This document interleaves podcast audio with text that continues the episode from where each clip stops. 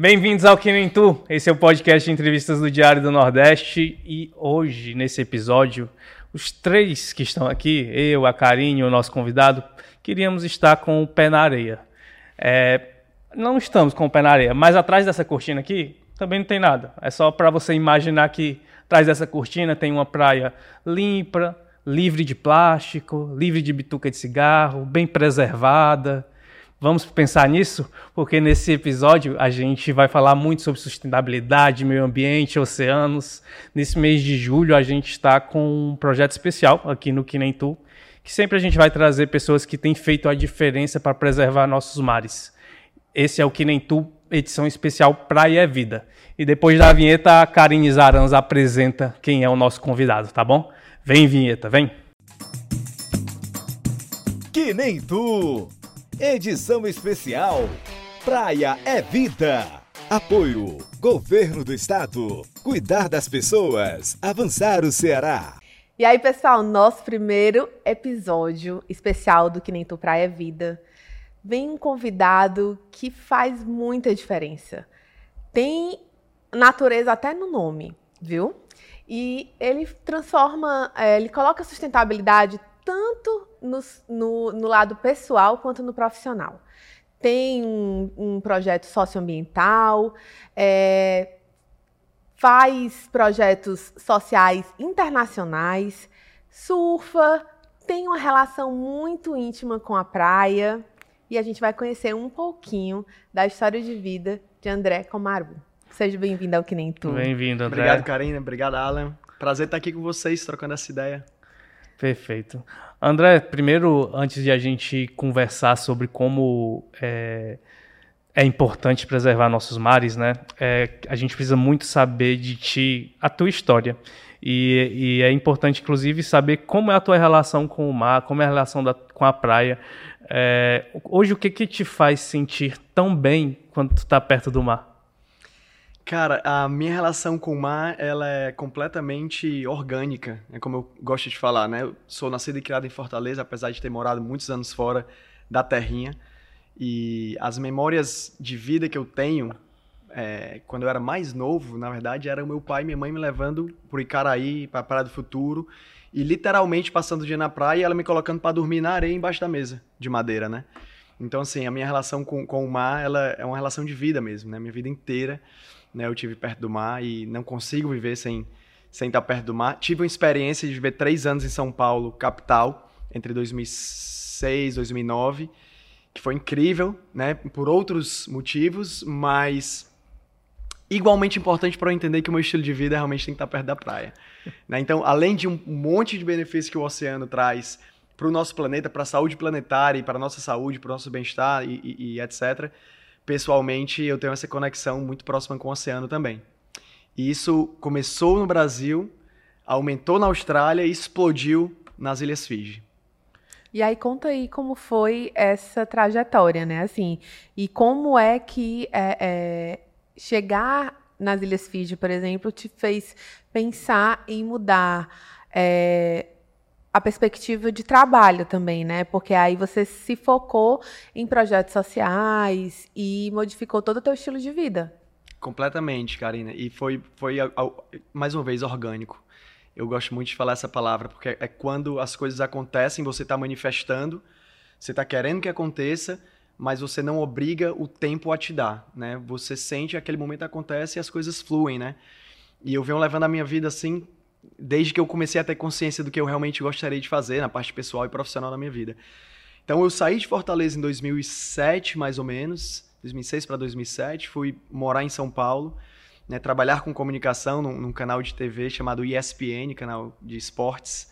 Porque né? você é publicitário de formação, não é isso? Publicitário de formação, comunicador social. É, e, bom, sempre trabalhei com marketing e eventos, né? uhum. né? Fui aquele publicitário que não entrou no mundo da agência. Meus amigos publicitários falam para mim, irmão, que bom que você não fez. e aí eu segui na área de eventos. E, e, teve um momento na ESPN que eu senti que o meu inglês estava me impedindo de crescer profissionalmente. Uhum.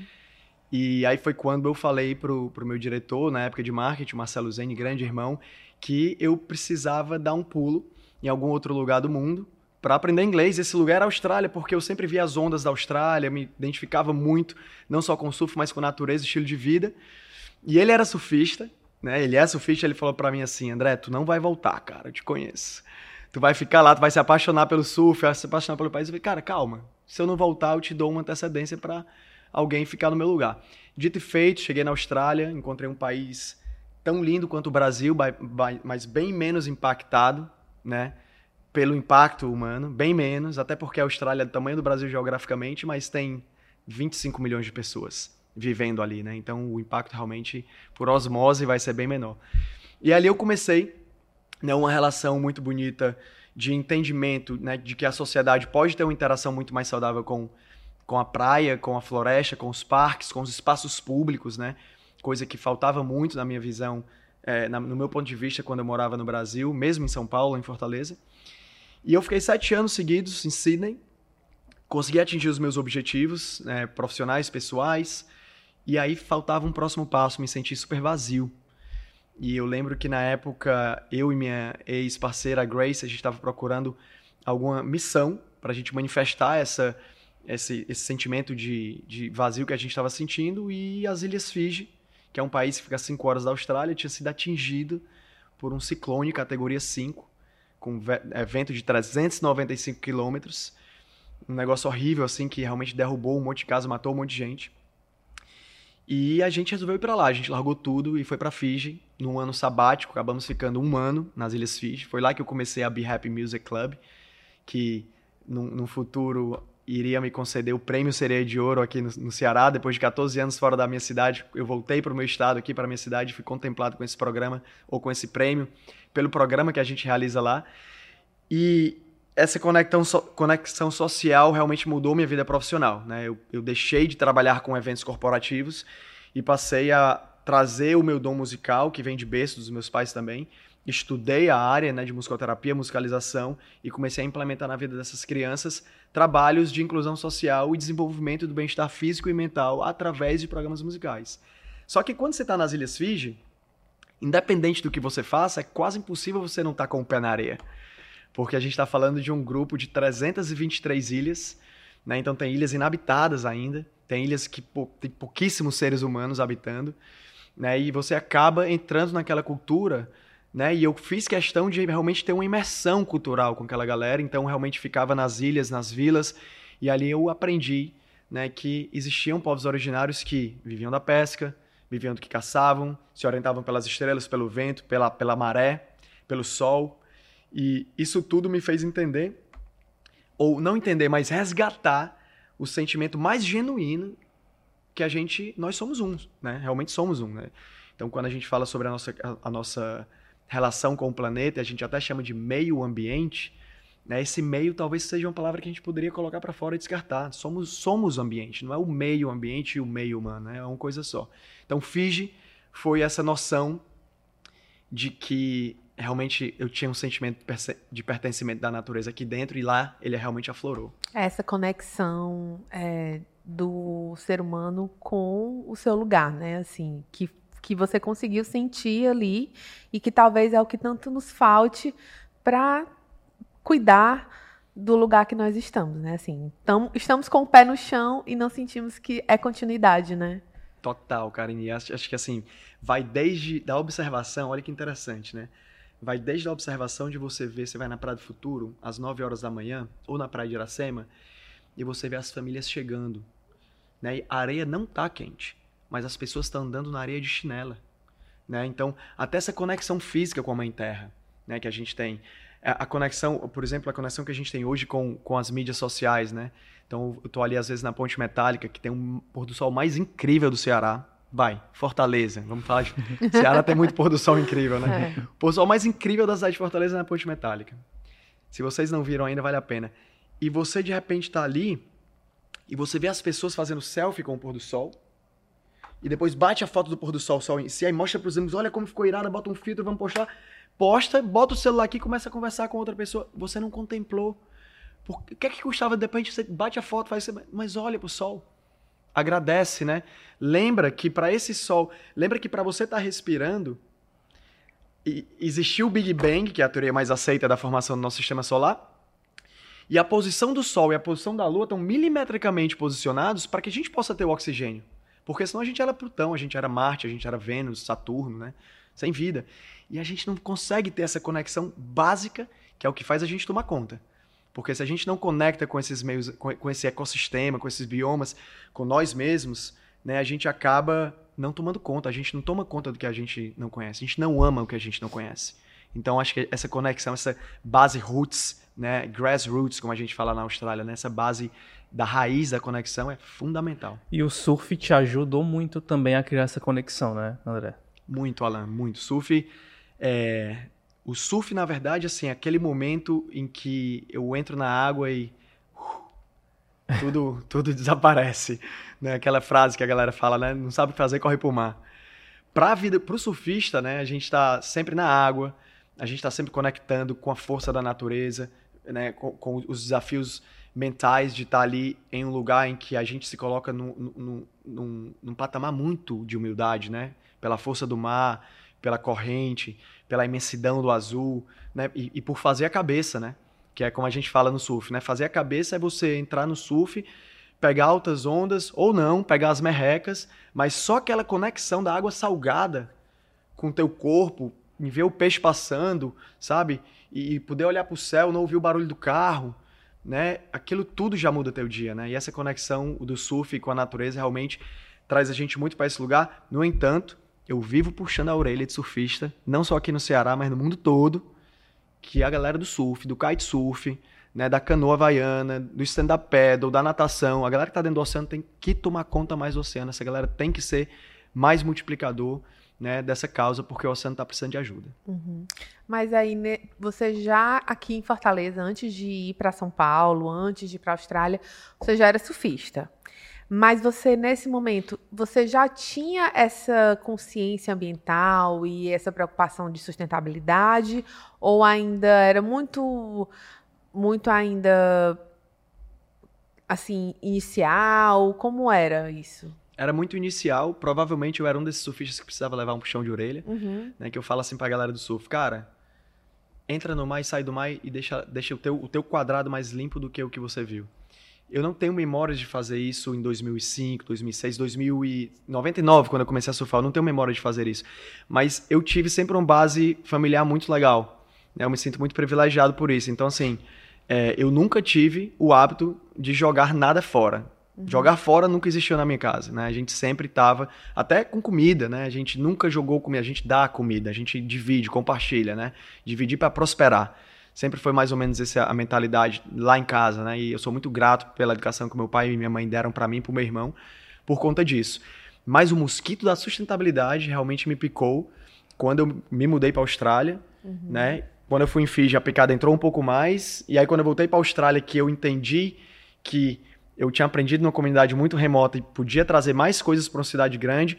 Essa picada aumentou mais ainda. Cara, e quando eu cheguei no Brasil, aí foi que eu falei assim: caramba, tem trabalho pra caramba para fazer, essa picada vai ter que aumentar. E aí eu realmente comecei a implementar de uma forma mais visceral né, a, a parte profissional dentro da sustentabilidade também. Eu falei que a gente, para quem nos está nos assistindo, imaginar que atrás dessas cortinas tem uma praia, né? E eu acabei eh, dando a entender que a gente está aqui no clima natural. Porque eu vou me levantar porque eu esqueci de ligar o ar-condicionado do estúdio. Aí daqui a pouco a gente está suando como se a gente estivesse numa praia. Por isso eu vou só me levantar ali para. Foi proposital, né? Foi proposital. André, é, e, e esse trabalho, assim, social, né? Assim, que você começou. Você não começou com essa parte ambiental, né? Você começou com as crianças, é, com a parte da musicalidade. É, isso foi um primeiro passo para trabalhar depois essa questão também, né? Porque na verdade você continua trabalhando esses, essas duas vertentes, tanto essa parte mais social quanto a parte ambiental. E aí como foi é, como, como foi se estruturar para essas duas, essas duas vertentes, né? Ótima pergunta, cara. Foi o maior desafio da minha vida. E ainda está sendo, na verdade, né? Porque eu falo pra galera assim que você ser um empreendedor socioambiental no planeta Terra hoje é um grande desafio. Porque a nossa. A gente. Bom, quando você empreende, você passa a viver o que você faz, né? E eu gosto muito de falar que isso não. A, a minha escolha foi tirar um ano sabático para manifestar por que, que eu vim nesse planeta. Eu realmente cheguei em Fiji e falei: me mostra, independente de religião. Eu queria entender. E. E eu, eu colo me coloquei numa, numa, numa, situação em que eu fui exposto, eu, me, me, expus e esse, esse chamado chegou. E esse chamado, ele vem e para que você siga esse propósito, tem muita renúncia. Então, estruturar uma ONG lá nas Ilhas Fiji, na Austrália, que leva programas musicais para crianças deficientes de comunidades vulneráveis, é muito desafiador. Uhum. E se você não tiver esse chamado, você não faz. Ou, ou, é genuíno, galera, ou vem, ou vem do coração. O Chorão falava uma, uma, frase que eu acho massa, o Chorão do Charlie Brown Jr. Ele falava assim: quem é de verdade sabe quem é de mentira.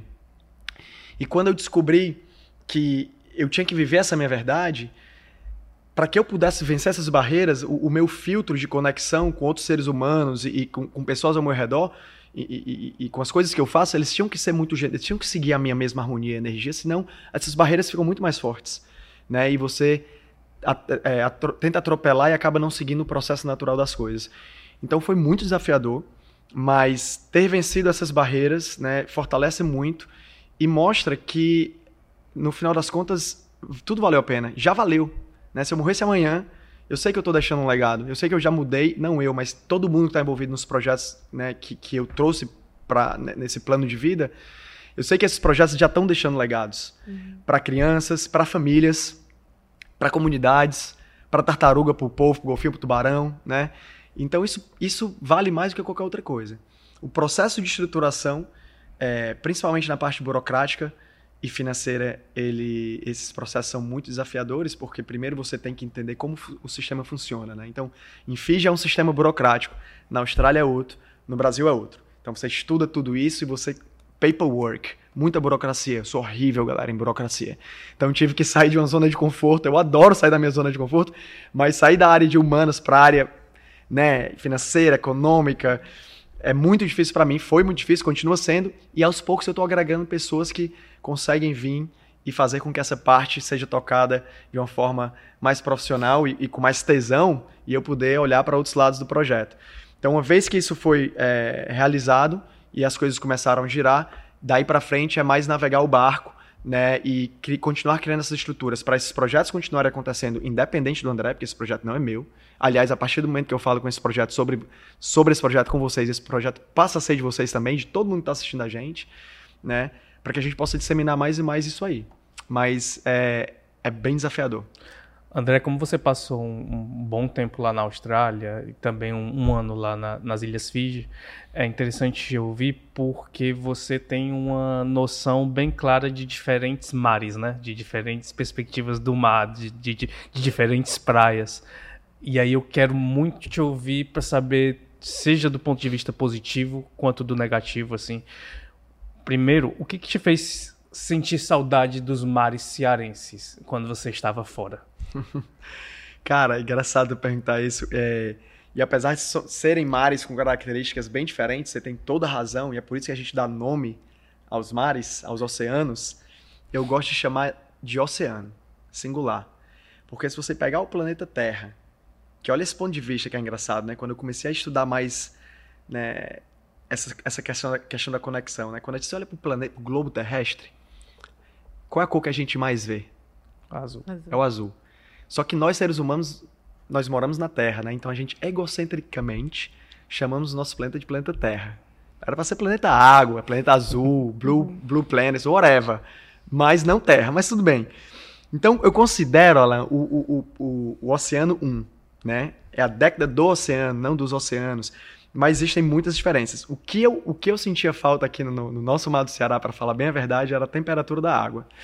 Porque, cara, fazer um surf na Austrália ali no inverno, em Sydney, né? Gelado. Se acordar de manhã com swell e 10, 10, 10 degrees ali, 10, é, como chama? 10 graus, graus ali no termômetro, você colocar uma roupa de borracha, dar aquela aquecida, tomar um café preto para ver se é melhor. Aquilo ali às vezes era complicado. Uhum. Aqui no Ceará, cara, você bota uma bermuda passa parafina na prancha, em qualquer lugar do Ceará, em qualquer momento você tá só de bermuda, né? Às vezes na Praia do Futuro você rema tanto, porque tem muita corrente, né?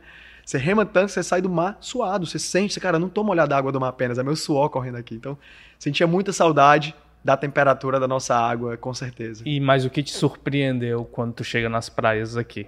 Quando tu em relação, retorna, é, né? que você passa, pelo que eu entendi, você passou 14 anos fora, né? Isso. Então, assim, fazer 14 anos que você não convivia diariamente com as praias daqui. Como é que, que, que te impacta mais quando Aí, você volta? aí foi aí é, é onde pega, né? Foi, foi o segundo chamado. Teve na Fiji, nas Ilhas Fiji, eu teve chamado da música com as crianças. E quando eu retornei ao Brasil, um pouquinho antes da pandemia, eu tive o triste chamado, né, de pelo impacto do, do lixo humano nas nossas praias, né? E eu lembro que eu não eu, eu vinha de férias, né? Eu não fiquei 14 anos sem pisar no Brasil. Eu vinha de férias. Só que as férias era assim, né? Um, um mês, visita a avó, papagaio, irmão, cachorro, vai de casamento, não sei quem, hora de vir embora. Então não tinha um tempo de curtir a cidade, né?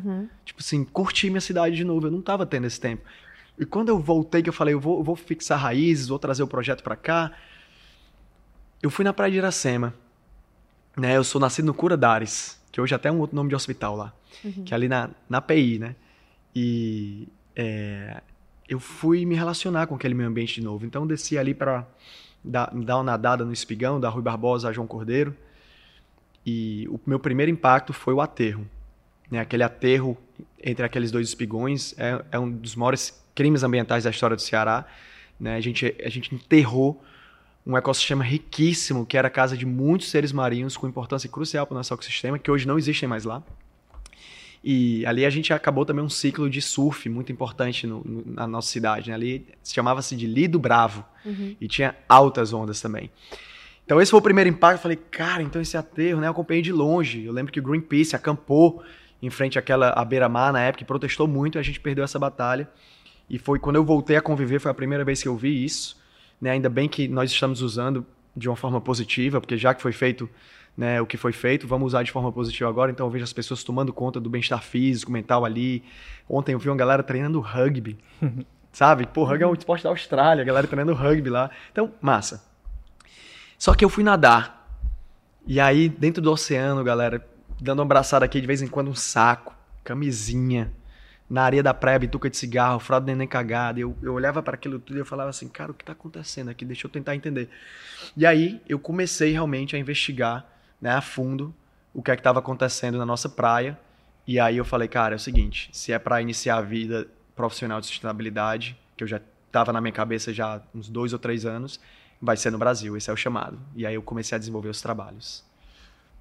E aí então vem o nosso Iracema.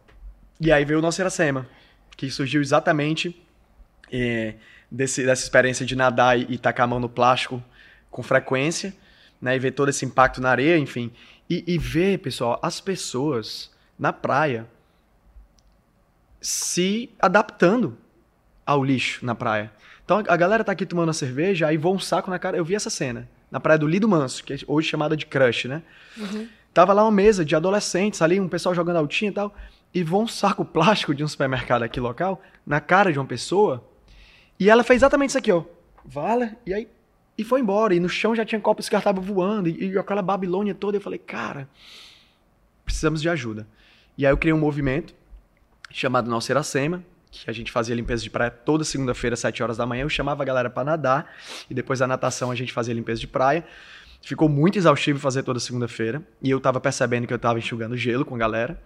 E aí eu resolvi criar um coletivo socioambiental chamado Nossa Iracema.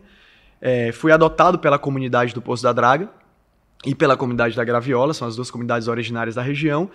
E a partir dali a gente começou a realmente fazer um escopo de trabalho, né, que hoje é educação ambiental, limpeza de praia, cultura oceânica, capacitação dos comerciantes do entorno, articulação política, muita articulação política, né? De, e não estou falando de dar porrada apenas, mas estou falando da gente chegar e contribuir. Porque não adianta a gente bater no poder público e falar assim, cara, como vocês podem estar deixando isso acontecer? Tá, mas eu sei, eu conheço soluções, então vamos trazer soluções. E eu acabei escrevendo um projeto chamado Nossa Iracema na Década do Oceano, que a Década do Oceano é uma iniciativa da ONU, que a gente pode falar mais sobre isso. E esse projeto ele traz 12 melhorias de cunho socioambiental para a região da Praia de Iracema, né, que envolve iniciativa privada, envolve a comunidade e envolve o poder público. E a ideia é que a gente transforme a Praia de Iracema no modelo de sustentabilidade no nosso país, né, onde a gente possa ter uma praia saudável é, e justa socialmente, economicamente e ambientalmente. É muito legal e não tem como dar certo se não tiver todo mundo envolvido, né, assim, André, porque é, é aquela história, quando um faz, o outro desfaz. Então vai ter que estar tá todo mundo junto, porque no, no final das contas, tá todo mundo vivendo nesse mesmo planeta, né? E aí Exatamente. Que... E aí você também foi estudar recursos, é, é, é, resíduos sólidos, né? Como você faz o gerenciamento desses resíduos para poder entender como é que você, a gente vai trabalhar essas questões de políticas de, do lixo, né? Assim, para as pessoas entenderem, né? Os resíduos sólidos é lixo. Como é que a gente vai vai fazer isso? E como é que isso te ajudou a pensar nessas políticas, né? Nessa caminhada, Cá, eu energeticamente, o universo acabou me mandando pessoas incríveis, né? Eu comecei a conectar, perdão, com ativistas, é, enfim, fundadores de outras ONGs, biólogos, instituições, Labomar. Uma das pessoas que entrou na minha vida, que hoje é minha sócia dentro de uma empresa que a gente tem de eventos mais sustentáveis, que é a VRDA Eventos Mais Sustentáveis, foi a Rebeca Vermont, que é um, um crânio da sustentabilidade aqui no Ceará também. Até indico ela para vir falar sobre é, essas questões aqui no, no, programa durante o mês de julho, né? E ela me apresentou o Instituto Lixo Zero Brasil. E aí eu me imergi, né? Me conectei com o Instituto Lixo Zero Brasil, que é um, um instituto que há mais de uma década vem trabalhando de forma muito é, inovadora e eficiente, né? Com gerenciamento de resíduos, que é o, o, o, a prioridade máxima e algo básico que a gente não faz nos responsabilizar pelaquilo que a gente gera, né? Uhum. E, e aí eu me emergi, fiz vários cursos, né? Hoje eu represento o Instituto Lixo Zero Brasil aqui no, no nosso estado também, no Ceará. A gente faz eventos e certifica eventos como Lixo Zero, empresas como Lixo Zero, enfim, a gente trabalha todo esse processo. E é muito legal porque não é sobre gerenciar resíduos, é sobre a mudança na mentalidade das pessoas que gerenciam esses resíduos, né? uhum. né? Então é a gente olhar para uma lata de alumínio e saber que essa lata de alumínio custa R$ reais o quilo. E se a gente mandar para o aterro sanitário para o lixão, a gente vai estar tá deixando de gerar uma economia circular para uma comunidade ou para uma família que precisa muito, né? Uhum. Então, o, a base do trabalho da nossa Iracema é ver um dos pilares, né, a importância do gerenciamento de resíduo, justamente porque é, é hoje uma, um, um grande tópico de discussão, visto que no Ceará a gente tem mais de 300 lixões ainda em funcionamento, né? Acabei de voltar agora do, da Praia do Guajiru, no município de Trairi, a gente fez um evento de kitesurf, a primeira etapa do Campeonato Brasileiro de Kitesurf, com a galera da Kite Brasil Eventos, um evento lindo. E a gente fez um trabalho de sustentabilidade, cara, assim, que eu me orgulho muito, que eu faço questão de falar, as pessoas precisam saber, né? A gente vai dentro do lixão daquela, daquele município, a gente conecta com essas famílias, né? E a gente traz essas famílias para dentro do evento. A gente monta uma estrutura onde todas as pessoas envolvidas naquele evento e que passem naquela praia vão ver o trabalho dessas pessoas. Essas pessoas são equipadas com EPIs, com uniforme, a gente contrata a diária, a gente dá alimentação, dá muito amor e muita exposição para o trabalho delas né? E a gente faz todo um trabalho de capacitação do começo ao fim, de ponta a ponta do evento, para todo mundo saber quais são os planos de atividade do evento, quais são os nossos gols, por que, que a gente está fazendo isso, diversas capacitações e sensibilizações. Então esse time fica forte e a gente faz acontecer um evento mais sustentável, em que no final das contas todo o, o, resíduo reciclável gerado no evento passa pela mão dessas pessoas que a gente trouxe do lixão e elas são beneficiadas 100% com a comercialização desses resíduos. E isso, cara, é golaço. E no final do, do, desse evento de kite, na premiação dos atletas, foi brasileiro, a gente tinha atleta internacional, inclusive, competindo, né? Antes de qualquer atleta subir no palco, a gente colocou os catadores e as catadoras no pódio e a gente fez uma homenagem para eles, porque eles, sim, são os verdadeiros vencedores. O Brasil hoje produz 90 milhões de toneladas de resíduo por ano e a gente recicla só 3% de tudo que a gente produz. Desses 3%, 90% é reciclado por cooperativas, catadores de rua e pessoas que estão no lixão ali em situação desumana trabalhando todos os dias. Uhum. E muito desse lixo vai para o mar, né? Muito desse lixo. Na verdade, a estatística é bem, bem clara. 80% de todo o resíduo que a gente vê hoje nas nossas praias no oceano vem das cidades. O, você faz uma analogia que eu, eu, em outras entrevistas suas e falas suas eu, eu, eu, gostei muito de ouvir, que você disse que o oceano está na UTI, né? É, por que, que a gente pode afirmar isso, André? Obrigado pela pergunta, Alan. Legal. É, eu já falei UTI, já falei entubado na, na pior época do Covid, tá nesse nível. E eu não estou querendo trazer para vocês, galera aí em casa, um, um, uma visão catastrófica do negócio, mas a gente está vendo um momento muito sério. E essa geração, de quem está nascendo agora até quem já está partindo para outro plano, fazemos parte de uma geração que temos total responsabilidade de redirecionar para onde o planeta vai. Qual o planeta que a gente quer deixar para quem está vindo, né? Por que, que o oceano está na UTI? A ONU, ela criou. A ONU existe desde 1943. Pela primeira vez, desde 1943, a ONU decidiu que a prioridade máxima do trabalho é um bioma, é um ecossistema. E esse ecossistema é o oceano. Então a ONU, em 2017, entregou um relatório. É, e nesse relatório, é um relatório assinado por mais de 400 cientistas especializados em mudança climática e oceano no mundo inteiro.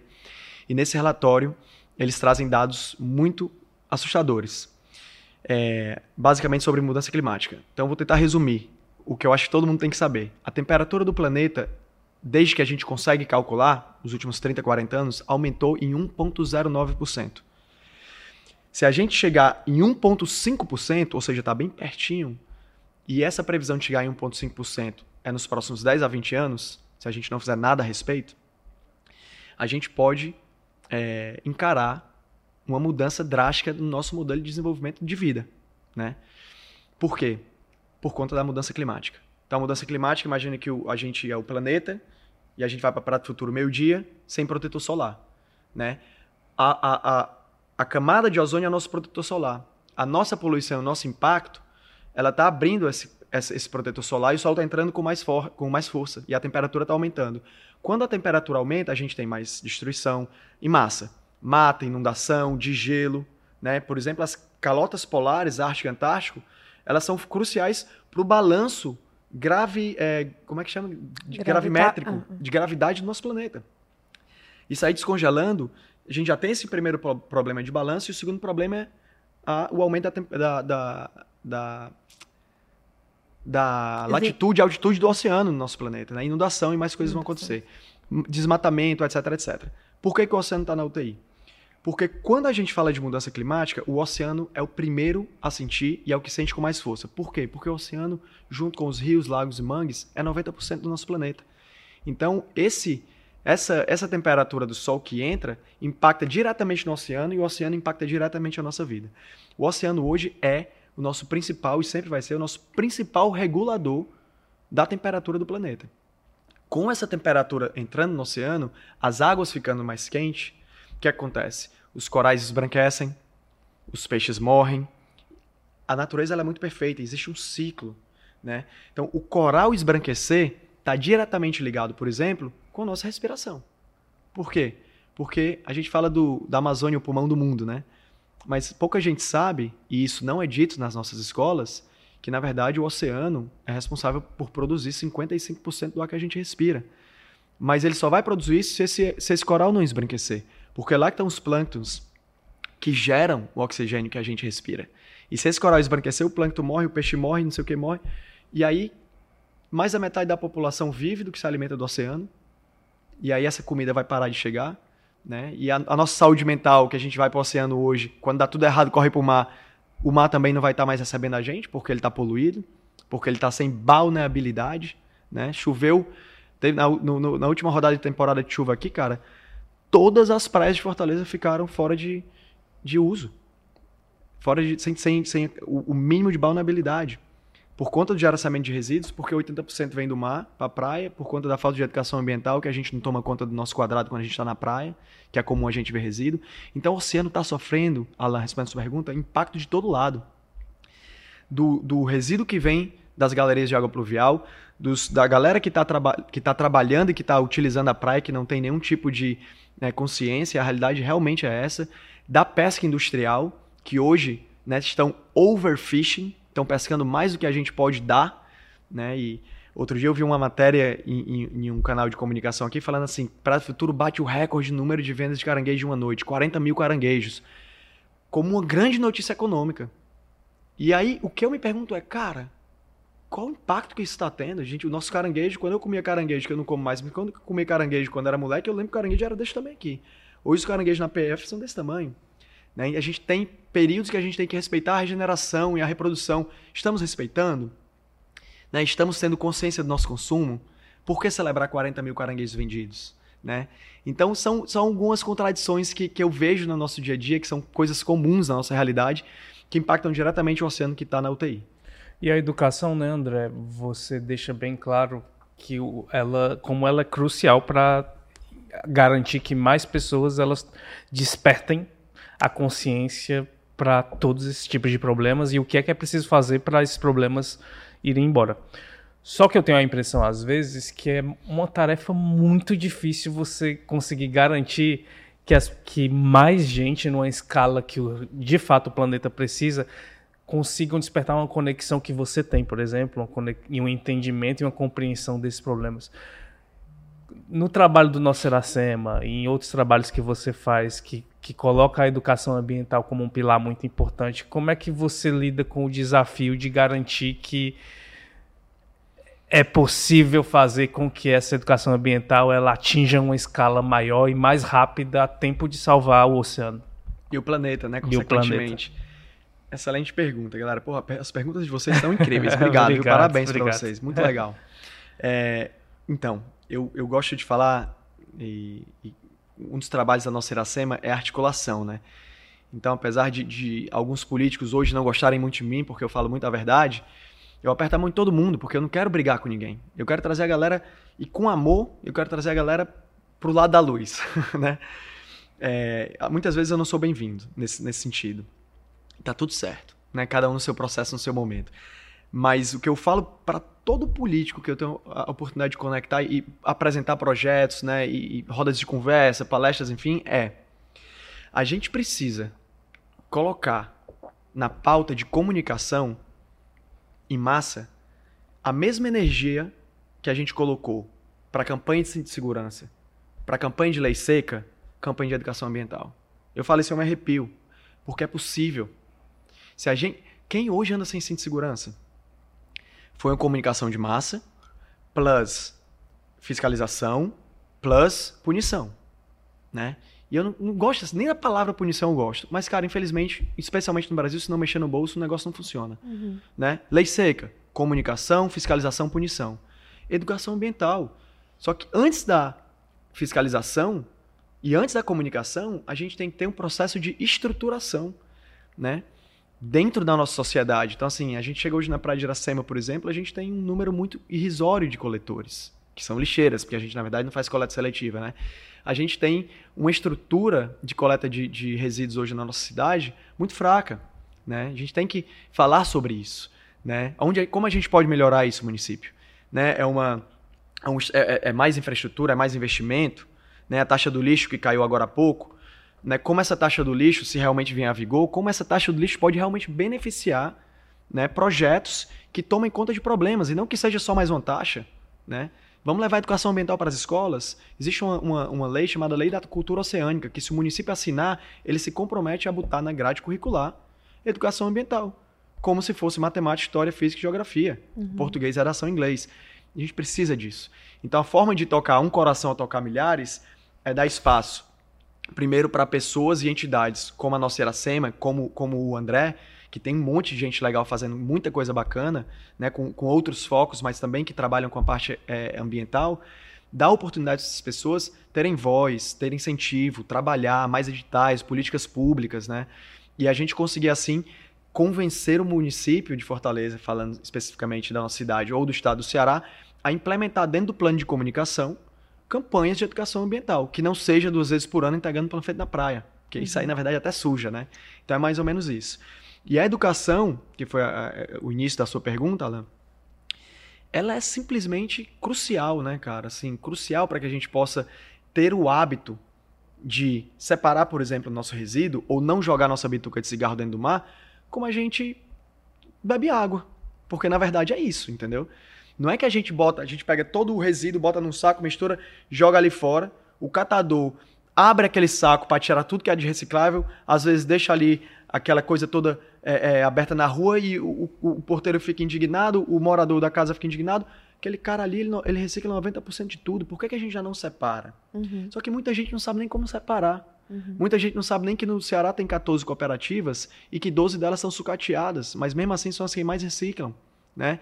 Então, cara, tem muita coisa legal para fazer. Inclusive, vou convidar vocês, porque a próxima atividade da nossa Iracema vai ser uma visita guiada para a primeira cooperativa de reciclagem do estado do Ceará, chamada Socrelp, lá no Pirambu.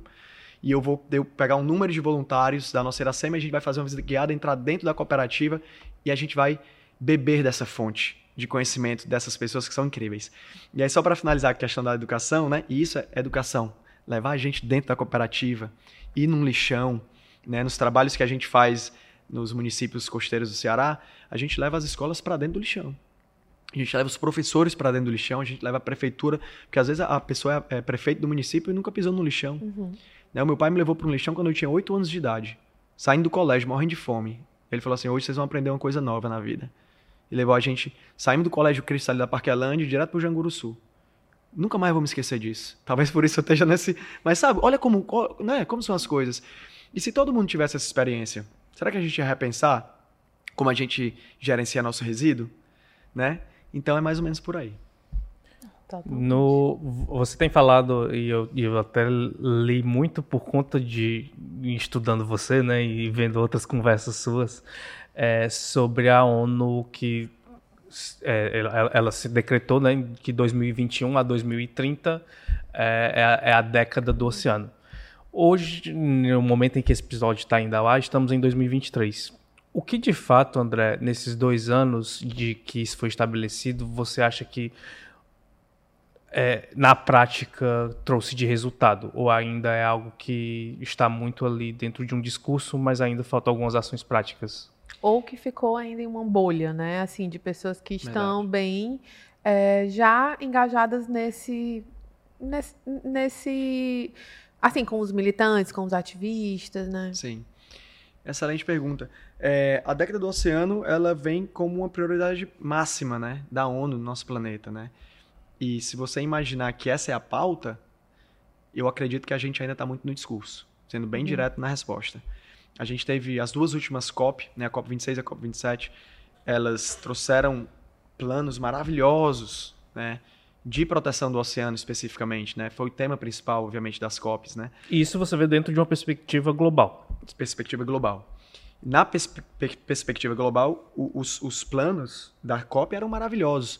Só que a gente, o que a gente vê é que os planos são colocados ali, né, as empresas, as, os grandes impactadores, os grandes geradores né, de impacto no mundo, elas estão presentes, elas assinam documentos, mas na hora da prática a gente não está vendo isso acontecer. E é, e é, de fundamental importância, porque uma coisa é o André, o Alan e a K ir lá na praia limpar, falar com, com o nosso município, resolver o problema na praia de Iracema, copiar e colar para a praia do Guajuru, copiar e colar para Sabiaguaba. A gente vai fazendo nosso pouquinho. A gente está pensando global, globalmente, agindo localmente. Massa. Mas enquanto a gente não tiver esse pensar e agir globalmente que vem de cima para baixo, com realmente com políticas públicas internacionais em que os países assinem e se comprometam, né, a mudança vai ser tardia. Vai ser tardia. Né? Pô, André, então por que, que tu está fazendo isso? Porque eu acho que eu reverbero uma energia junto com os projetos em que a gente pode inspirar essas pessoas, né? Inspirar empresas, inspirar os municípios, inspirar. Eu acho que daqui a gente vai sair, de repente, eu estou inspirando vocês a, a fazerem um, ser 1% melhor para o planeta, né? Uhum. Como eu me inspiro e sou inspirado por outras pessoas a ser 1% melhor pelo planeta também. E, e, ser um melhor amigo, um melhor filho, um melhor profissional. Ser melhor, né? Uhum. E, e eu acho que essa mudança individual é fundamental. Só que se a gente não tiver essa ação né, vindo de cima em, em massa, né, realmente impactando aquela galera que realmente são os maiores poluidores, os maiores captadores de, de resíduos que deveriam estar embaixo da terra, né? Ouro, petróleo, etc.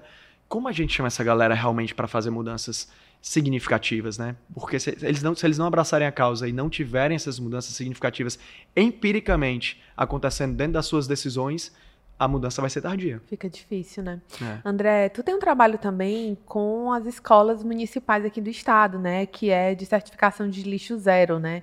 Conta um pouquinho pra gente como é esse trabalho e como é que funciona, porque eu acho que pode inspirar, in- inclusive, de aumentar o número de escolas e é, e é um projeto que faz a diferença nesse dia a dia, né? E acaba trabalhando com escolas, você imaginar que um tamanho de uma rede é, são escolas municipais, mas se você pensar em escolas particulares, vamos pensar numa rede maior, né? O quanto que a gente poderia gerar de impacto. Cara, essa, essa, esses projetos são, assim, a cereja do bolo. Amo. Trabalhar com crianças dentro de escola, cara, e aí eu envolvo música, com arte, e ver uma galera massa, que é tão legal, galera. O processo de certificar uma escola lixo zero, ele vai desde a da capacitação, sensibilização e educação de todo mundo que está dentro da escola, colaborador, das meninas do bem-estar ao diretor da escola, as crianças, as famílias. Então a gente faz todo um processo né, de mudar o mindset e a galera se importar com o que a gente está fazendo. E a gente faz todo um, um trabalho de implementação de boas práticas de sustentabilidade, em que a gente dá destino final correto para todo o resíduo orgânico gerado na escola, para todo o resíduo reciclável gerado na escola, e o que sobra é o que realmente não tem jeito, que é o que a gente chama de rejeito. Então, o goal de uma certificação lixo zero, seja numa escola, seja num, num show, num estabelecimento, é desviar do aterro ou do lixão 90% de tudo que é produzido dentro daquele ambiente. Então, no caso da escola, é algo perene. Não é um show que começa e acaba. Então, a gente está falando de crianças de todos os ensinos ali que no seu dia a dia passam a ter esse hábito de pegar a casca da banana e botar no biodigestor, de pegar a latinha e colocar na, na- no, no residuário do reciclável. E a gente faz a conexão dessa escola com uma cooperativa local. A gente está no processo de certificação de uma escola no momento lá em Acaraú, dentro de um distrito chamado Curral Velho, que eu tenho um, um- o meu coração está lá dentro, né? E, especificamente com a comunidade do Zonório, que é uma comunidade é do Zonório, né? Dos Honórios, né? Do Zonório, que é uma comunidade tradicional pesqueira, vivem da pesca, na frente do mangue. Cara, aprendo tanto com essa galera, parece que eu tô em Fiji de novo. Eu tinha Fiji no Ceará e não sabia, fui lá pro outro lado do mundo. E aí, como é que é o trabalho? A gente desenvolve toda uma rede de conexões da escola com a comunidade para implementar né, essas, essas atividades dentro da escola, né? E a gente estrutura a cooperativa local para se beneficiar com esses resíduos locais, né, gerados dentro da escola. Então, a escola está provendo o resíduo reciclável para a cooperativa que estava sem trabalhar porque não existia coleta seletiva, não tem é, é uma coisa ser catador em Fortaleza, outra é ser um catador em Corral Sim. Velho. Como- onde eu vou achar esse resíduo, né? Exatamente. Então a gente faz toda, então a gente reestruturou uma cooperativa, né? A gente está desenvolvendo o trabalho dentro da escola e a gente está com a comunidade junto com a gente, abraçando, né? E isso é muito é recompensador, me emociono, galera, porque assim você vê as crianças ensinando os pais, É. ensinando os professores, e elas aprendem muito rápido, e elas viram super-heróis e super-heroínas mesmo, assim, da causa. Tem uma menina linda lá de Corral Velho chamada Raíssa, uma lourinha de 7 anos de idade, cabelo encaracolado assim, e ela falava muito, né? E naquela semana de educação ambiental que eu tava lá, né? Eu tinha vários temas, todo dia eu jogava um tópico diferente, e a gente tava falando sobre o pulmão do planeta. Isso foi em 2021. E eu falei, galera, quantos pulmões a gente tem? E eles, dois, quais são? Direito e esquerdo. Qual o ar que a gente respira? É o oxigênio. É de graça? É. Fazendo uns dinâmicas assim. E eu falei assim, galera, pra gente respirar, a gente precisa da floresta e precisa do oceano. E aí eu fiz uma, uma, né, expl- explicação sobre isso. E ela falou, tio, eu falei, chega aí, Raíssa. 18 pergunta dela no dia. Eu falei, chega aí, Raíssa. Dei o microfone pra ela, ela, tio, se a gente tem um pulmão direito e esquerdo, e a gente só respira com a, com a floresta e com o oceano, a gente não tem quatro pulmões? Pronto. A partir de, daquele dia, eu posso estar falando dentro da Assembleia Legislativa ou numa escola de, de primário, eu faço a palavra dos quatro pulmões. Né? Então, isso ela nunca mais vai esquecer. Isso faz com que ela entenda que se ela for para a praia e ver o lixo e não pegar, ela está é, fazendo mal para um dos pulmões dela. Né? Uhum. Isso faz toda a diferença. Total. E, e uma coisa que você fala também, é, André, que você está falando aí, que meio que desconstrói alguns discursos, que é assim, muitas vezes as pessoas a gente vem, a gente vem ouvindo muito falando sobre que sustentabilidade é, custa caro e que não dá dinheiro, né? Então, muitas vezes as pessoas, ah, mas se eu for respeitar o planeta, vai sair caro, ah, que não sei o quê. Mas nesse, nessa, nessa tua fala, tu tá falando, tu tá mostrando quanto você tá gerando a partir do momento em que você está de destinando o lixo ao lugar certo, em que você está fazendo essas escolhas é, para não impactar o planeta, né? E, e, você tem empresas que fazem com que é, levam sustentabilidade a eventos esportivos e corporativos. Como é, falando agora para os empresários, para essa galera do dinheiro, né? É possível ser sustentável e é possível ganhar dinheiro? Cara, a conta cara que a gente paga é se a gente não for sustentável. Uhum. Essa conta vai sair caríssima, já está saindo, né? Sim, é possível. Cara, hoje a gente está enterrando dinheiro. A realidade é essa.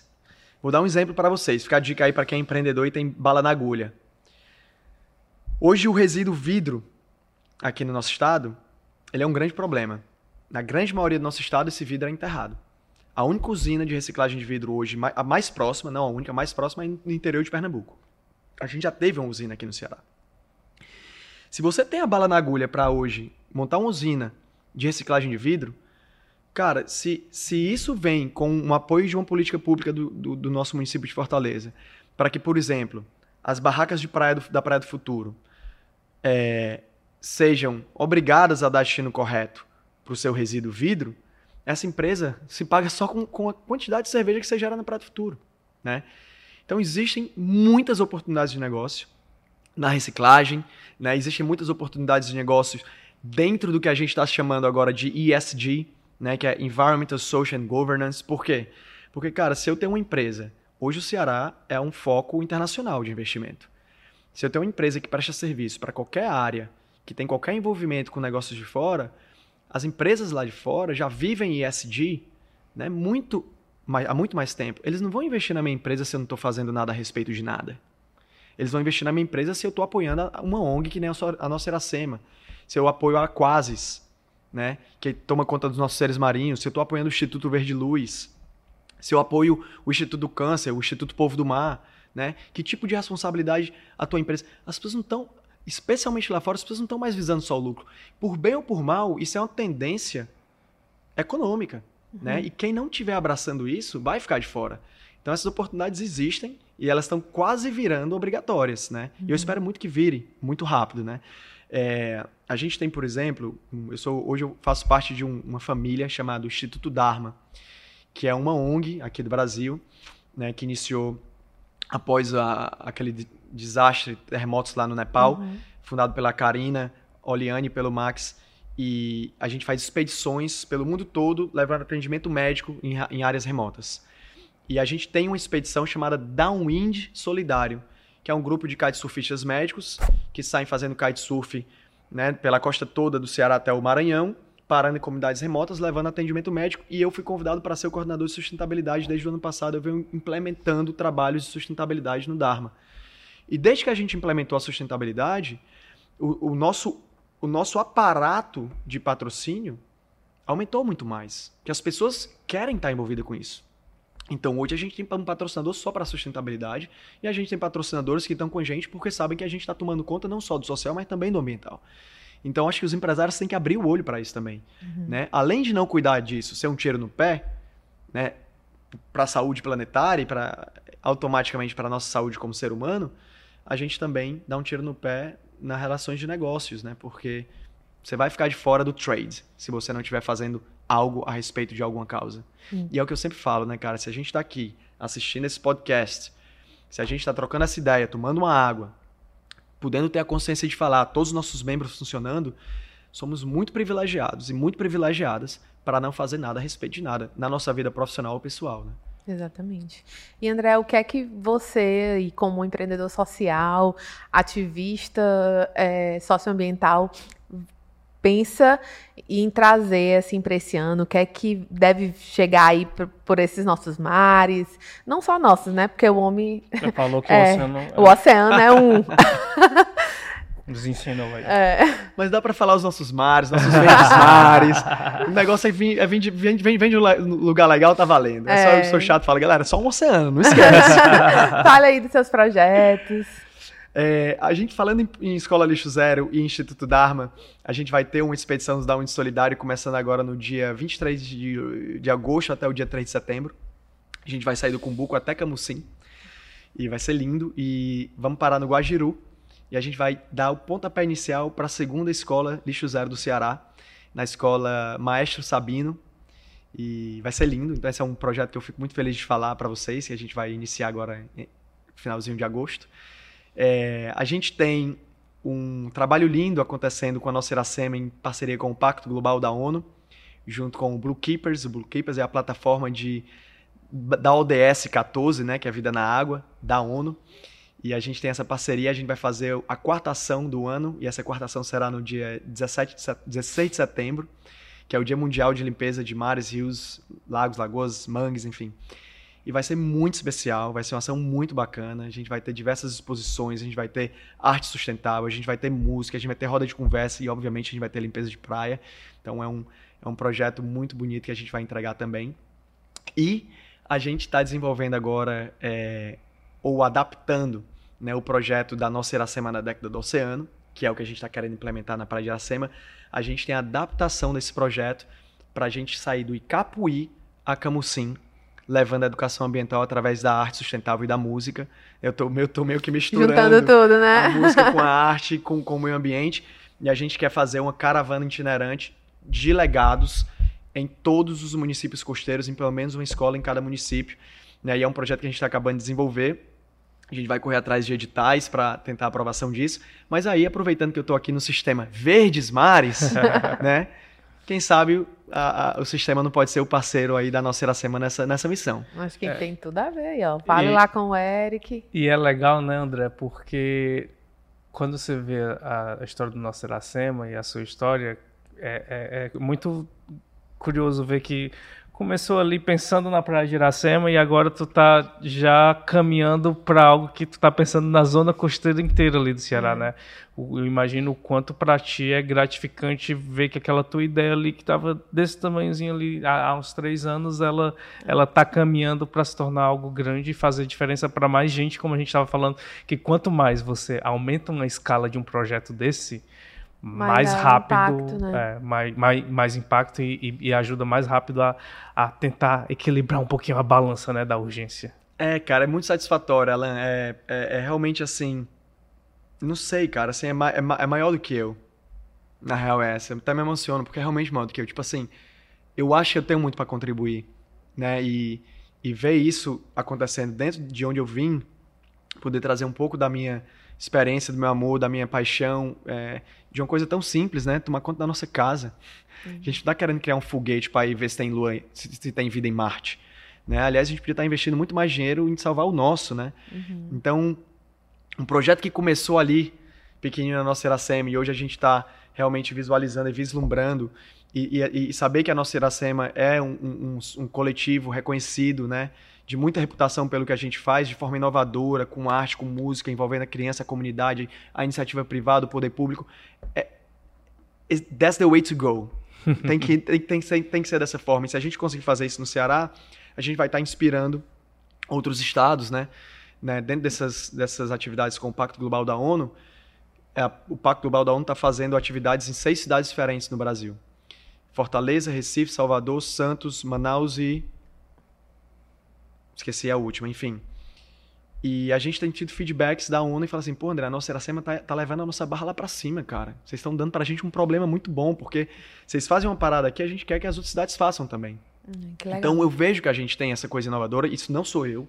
Isso são as- todo mundo que está chegando junto, né? Eu trabalho, por exemplo, com uma pessoa chamada Carlos Careca, Sim. que é um grande artista que eu não sei como essa pessoa não estava sendo vista ainda. E assim que eu voltei pro Brasil, que eu conheci o trabalho dele, eu falei assim, meu irmão, vem cá.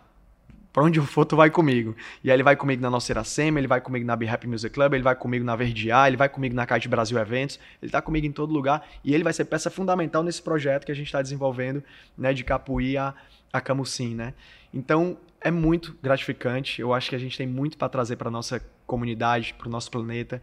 E o que a gente precisa, cara, é que a galera acredite e incentive. Vamos nessa. E é impressionante como, estudando muito mais sobre esse tema por conta desse projeto, né, André? Eu vi o quanto trabalho voluntário de diferentes instituições voluntárias eles têm sido fundamental para a gente conseguir alcançar pequenos avanços, né? Sim, cara. E é o que eu costumo dizer. Bom, primeiro a gente chama trabalhos voluntários e ONGs de terceiro setor. Eu acho que a gente devia chamar de setor prêmio, setor ouro, setor sei lá o quê. Mas terceiro setor não é. Porque a gente está né, contra tudo e contra todos, aos trancos e barrancos, resolvendo problemas que hoje o município não consegue resolver, o Estado não consegue resolver, né, o país não consegue resolver. Então, isso é demais, cara. Então, assim, vamos contribuir, vamos, vamos ajudar, vamos botar a mão na massa, vamos divulgar, sabe? Eu, eu, e eu levanto isso em bandeira de todas as pessoas que estão na linha de frente, galera.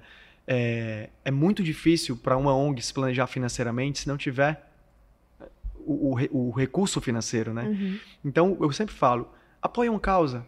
Se você gosta do panda, ou do idoso, ou da criança com deficiência, ou da árvore, ou do boto, ou da natureza, ou do oceano, cara, escolhe uma visita um dia, não precisa. Não é, não é todo mundo que tem que estar na linha de frente. Não é, não, é todo mundo que recebeu o chamado, ou que teve a oportunidade de se colocar para receber o chamado. Mas quem está na linha de frente precisa do apoio de quem não está. Uhum. Porque a gente está lutando por todo mundo, né? A gente está ali no meio da, da, é. da front line.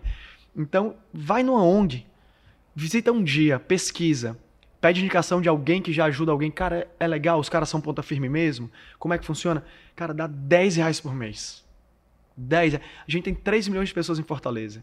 Se todo mundo, que obviamente né, todo mundo consegue dar 10, 10, 10 reais por mês, mas se todo mundo pudesse dar 10 reais por mês, vamos imaginar nesse cenário. Para uma instituição, cara, essa galera está fazendo muito mais, uhum. né? Então é legal a gente pensar sobre isso e, e falar sobre, né? divulgar. Uhum. Né? Por exemplo, pô, tem um amigo que é músico, pô, ele tem que conhecer a Be Happy Music Club. Pô, tem um amigo que ele é biólogo, cara, já ouviu falar na nossa Iracema?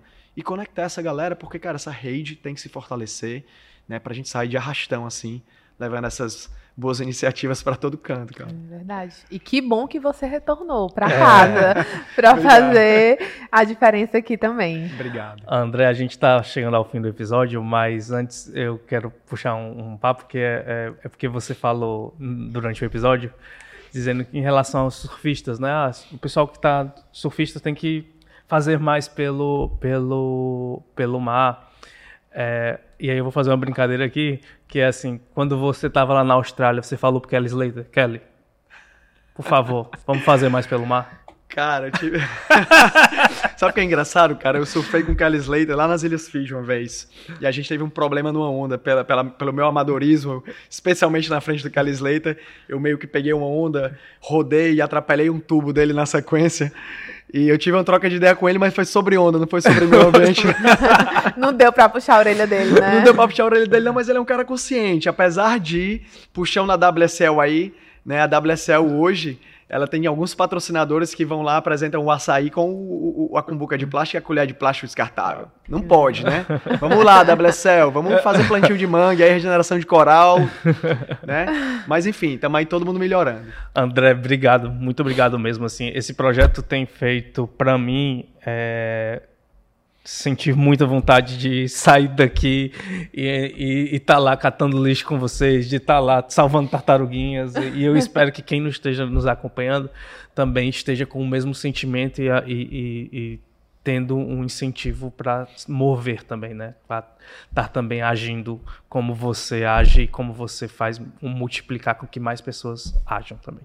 Amém, cara. É uma satisfação enorme. Muito obrigado. Queria deixar um convite aqui antes de me despedir de vocês a gente vai reinaugurar é, o projeto de compostagem do Poço da Draga, que é a Composta Poço. Vai ser esse domingo agora, dia 9, às 17 horas, na comunidade do Poço da Draga, comunidade linda, cheia de cultura, amor, arte e resistência.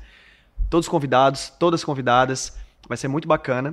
E eu queria mais uma vez agradecer pelo convite né, de, de vocês abrirem as portas para a gente falar sobre isso. Muito obrigado pelas perguntas, galera. Parabéns para vocês mais Valeu. uma vez, sensacional. E eu quero finalizar com uma mensagem. Pode ser? Pode, Pode. por favor. É, primeiramente, se vocês puderem seguir a gente no Instagram, nosso Iracema, Be Happy Music Club, Verdear, Caixa Brasil Eventos, é só coisa legal, galera. E quanto mais você segue essas coisas que fazem coisas legais, os algoritmos viram algoritmos mais positivos também. É, e a segunda coisa que eu queria dizer para vocês é uma frase que é uma frase de um biólogo chamado Robert Swan, foi o primeiro homem a fazer expedições nos dois polos, Ártico e Antártico. Ele tem uma ONG de regeneração desses polos incrível. Pesquisem. E a frase é a seguinte: A maior ameaça ao nosso planeta é pensar que uma outra pessoa irá salvá-lo. Então vamos fazer a nossa parte. Obrigado. Perfeito, Arrasou. perfeito. Não tem nem como terminar diferente. Não, não tem. Perfeito. Quem tá no YouTube, por favor, deixa o like, porque se você não tiver deixado o like até agora, você, Agora né? vai e, deixar. É, e quem tá nos ouvindo pelo Spotify também, não esquece de apertar lá o botão de seguir e ser notificado sempre com um episódio novo do Que Nem Tu chegar. Você já entendeu, né? Toda segunda-feira, durante esse mês de julho, a gente tá com um episódio especial do Que Nem Tu, episódios do especial Praia é Vida, sempre falando de sustentabilidade e com pessoas que têm feito diferença para o nosso mundo. E quinta-feira tem episódio novo também, já lá da temporada regular do Nem Tu. Valeu, gente. Até a Beijo. próxima. Beijão. Que nem tu. Edição especial. Praia é vida.